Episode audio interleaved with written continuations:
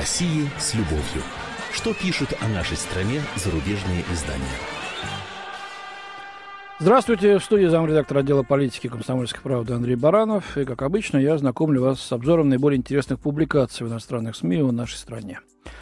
Поздравляю всех с прошедшими праздниками. Увы, э, в этот раз они оказались омрачены шокирующими страшными известиями с Украины, где, как это уже очевидно, закипает настоящая гражданская война. А гражданские войны, как мы знаем из истории, в том числе нашей собственной истории, это самые свирепые и самые безжалостные войны, войны расправы.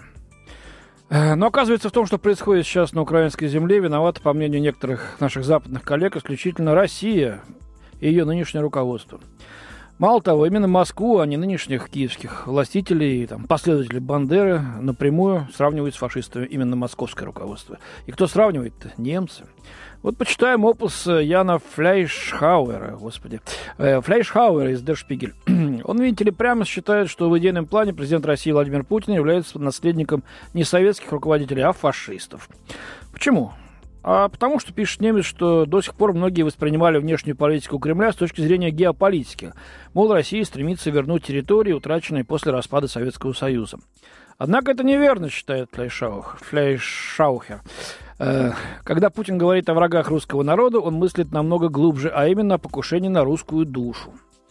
Человек русского мира, по утверждению Путина, прежде всего думает о том, что есть какое-то высшее моральное предназначение самого человека, какое-то высшее моральное начало.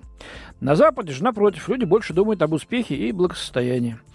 Таким образом, Владимир Путин ведет идеологическую войну против упадка ценностей, против феминизации общества – сопровождающие исчезновение всех традиционных связей. Короче говоря, против всего нерусского. Вот так пишет немец. Ну и вывод его такой. Партии левых и некоторые социал-демократов Германии считают Путина человеком в духе советских вождей, которые всегда отстаивали идею социализма, общественной справедливости. Но в основе лежит одна ошибка. Путин не посткоммунист, он постфашист. Вот такой вот немецкий философ. Э, впрочем, вся эта философия э, содержится в последнем абзаце статьи. Э, принятый в прошлом году антигейский закон, заключает Флейшхауэр, на самом деле изначально не был понят в его настоящем значении. Сейчас же видно, что тогда речь впервые зашла о новой России. Тот закон был только началом. Продолжение же мысли о том, что определенные группы являются второсортными, это вера в превосходство собственного народа. Э, ну, зашел я, честно говоря, в немецкий интернет после того, как прочитал эту публикацию, посмотрел ссылки, покопался. Ну, так и есть. Хер Фляйшауэр гей. Ну, его право. Никто на это не покушается. Э, но согласитесь, ларчик очень просто открылся. А то все фашизм, фашизм. Э, есть куча публикаций о санкциях, вводимых Западом против России. Почитаем некоторые. Э, G7, то есть восьмерка без России, э, приняла решение о новых санкциях против России, целью которых должна стать оборонная промышленность, газовые и нефтяные визири, что такое непонятно, но, видимо, отрасли, а также некоторые банки, пишет Мария Жиго в статье, напечатанной в газете «Монт» французской. Российское руководство должно понять, что действия по дестабилизации на Украине должны быть прекращены, пояснил Барак Обама. Э, как мы там дестабилизируем обстановку, непонятно таки. Ну ладно, читаем дальше, Мария Жиго. Э, даже косметические санкции, принятые ранее, ослабили Россию, что нашло выражение в массовом бегстве капиталов, сокращении инвестиций и резком снижении курса рубля. А то раньше у нас капиталы не бежали в офшоры, а рубль, так сказать, не колебался.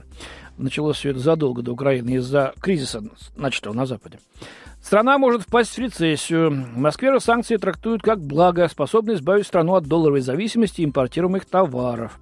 Речь не идет о запрете доллара, как предлагали некоторые депутаты Думы, но валютные транзакции будут ограничены, говорится в статье. Москва планирует создать свою собственную национальную платежную систему и следует химерической идее премьер-министра Дмитрия Медведева о превращении российской столицы в международный финансовый центр – Другим спасательным буем должно стать укрепление торгового партнерства с Азией, отмечает автор статьи. Ну, спасательным кругом, наверное, буем тут вряд ли обойдешься.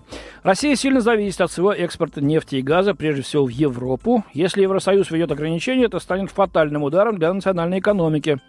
Э, на то, чтобы переориентировать торговлю в направлении Китая, потребуется время.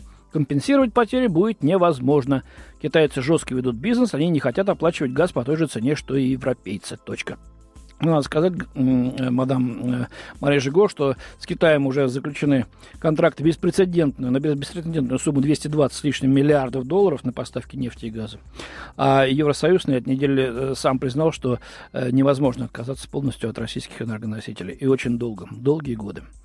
Э, Бенjamin Трибе из германской Франкфуртер Альгемайна напоминает, что на этой неделе Владимир Путин спросили его мнение по поводу недавнего ужесточения Западом санкций в отношении России. Ответ российского лидера был довольно воинственным. По его словам, правительство предлагает ответные э, шаги. Э, президент, правда, надеется, что до них не дойдет. Тем не менее, подумать о том, кто и как работает Российская Федерация в ключевых отраслях российской экономики, в том числе в энергетике, стоит. И это угроза иностранным компаниям, пишет обозреватель немецкой газеты. Эта угроза отлично вписывается в нарастающую националистическую и протекционистскую риторику. Однако деловой мир, рассказывает журналист, раздражен этим ответом, причем сильно – Путин, как говорится далее, не хочет осознать того, что в своей державной политике он ставит под угрозу экономическое будущее страны, загоняет ее в изоляцию и заставляет делать опасный шаг назад. Ну, видимо, в изоляцию от Китая, Бразилии, Индии и всех остальных незападных стран. А, а ведь за каждый шаг, сделанный не в направлении экономического обновления, России придется платить цену. При этом экономические перспективы России были не особо завидны еще до начала кризиса на Украине. Теперь же Россия, отмечает журналист, и вовсе является страной потерянных возможностей. Вот э, такая публикация. Э, Еще говорится, что российские власти часто говорят, что если иностранные компании за санкции будут сокращать свой бизнес в России, то они вправе это сделать. Э, за этим скрывается, как полагает журналист, заблуждение, что российские компании останутся привлекательными для зарубежных компаний, несмотря ни на что. Ну ладно, не будем мы про российские компании, давайте про немецкие поговорим, те же самые. Вот что написал Мэтью Карнишинг из американской газеты деловых кругов Wall Street Journal. Ангела Меркель привезла Белому дому ясное послание от немецкого бизнес-лобби «Больше никаких санкций».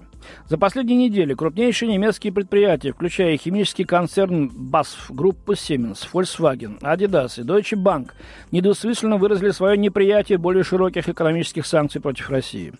На фоне углубления украинского кризиса на немецких чиновников обрушился шквал телефонных звонков от топ-менеджеров, призывающих их не делать шагов, которые могли бы причинить ущерб интересам немецкого бизнеса в России. Если у нас, как у руководителя предприятия, и есть какое-то общее послание, то оно таково. Сядьте за стол переговоров и разрешите эти вопросы мирным путем, заявил Экхард Кордес, глава Восточного комитета германской экономики. Для большинства стран вмешательство глав корпораций в геополитику и вопросы национальной безопасности с такой силой, с какой это делают некоторые немецкие бизнес-лидеры, было бы крайне необычным. Однако многие крупнейшие компании Германии имеют существенное присутствие в России – и в некоторых случаях выстраиваемы десятилетиями и опасаются, что жесткие экономические санкции лишат их рынка роста в момент, когда их внутренний рынок Европа стагнирует, говорится в статье. Э, Wall Street Journal отмечает, что и американские компании, для которых в России на карту поставлено гораздо меньше, тоже, тем не менее, высказывают администрации Обамы свои опасения относительно дальнейших санкций, но делают это в частном порядке. Кроме того, Германия не единственная страна в Европе, которая не хочет занимать более жесткую линию в отношении Москвы. Италия и Греция также оказывают сопротивлением более жесткому подходу, опасаясь последствий для своих экономик. Да все туристические страны, Испания в том числе. Однако размеры и экономический вес Германии делают ее голос решающими. Без поддержки Берлина попытки США изолировать Россию через санкции и другие меры будут подорваны, объясняет автор. Вот так вот. Ну и завершение все-таки о прошедших первомайских праздниках. В Москве состоялась первая с советских времен первомайская демонстрация, передает из российской столицы корреспондент британской «Гардиан» Алик Лун. Э, ну, вообще-то далеко не первая, но действительно впервые на Красной площади. Вот что он пишет. 1 мая традиционная демонстрация впервые с советских времен вернулась на Красную площадь. Десятки тысяч студентов, участников профсоюзов и прохожих приняли участие в мероприятии, ставшем проявлением патриотического рвения, накопившегося после присоединения Крыма к России. Несмотря на то, что президент Владимир Путин не присутствовал на шествии, многие демонстранты несли транспаранты «Путин прав» и «Мы верим Путину». Вскоре после окончания мероприятия в Кремле состоялась торжественная церемония, в ходе которой глава государства наградил нескольких россиян – э, возвращенными в прошлом году звездами Героя Труда, говорится в статье. По оценкам полиции, э, в демонстрации на Красной площади участвовали около 100 тысяч человек. Всего же, по словам Михаила Шмакова, главы Федерации независимых профсоюзов, около 2 миллионов россиян приняли участие в подобных мероприятиях. Настроение демонстрантов напоминало смесь ностальгии по СССР и патриотизма, вызванного успехами Путина на мировой арене за последний год, делится журналист своими наблюдениями. Хотя официально мероприятие не имело отношения к Украине, большинство демонстрантов поддерживали действия России, которые несли плакаты «Горжусь своей страной», «Поедем в отпуск в Крым» и «Родина, свобода, Путин». Э, говорится также, что примерно 10 тысяч человек приняли участие в прошедшей неподалеку демонстрации КПРФ. Тут прокремлевские настроения здесь были выражены не так сильно, требовали отставки правительства, однако протестующие, тем не менее, поддерживали позицию Путина по Украине. Один мужчина даже стоял с плакатом «Провал теории Дарвина. Большеуха обезьяна пытается править миром», прозрачно намекая на президента США Барака Обаму, которого многие здесь обвиняют в украинском кризисе.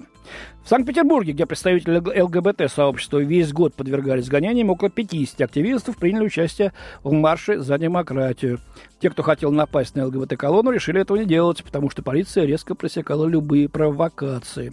Вот. Ну, э, единственный день в году, когда все выходят на 1 мая на демонстрацию, в том числе и нетрадиционные товарищи. Это я специально для немецкого журналиста Фляй Шаухера, с публикацией с которого и начал свой обзор. У меня на сегодня все. До свидания. О России с любовью. Что пишут о нашей стране зарубежные издания?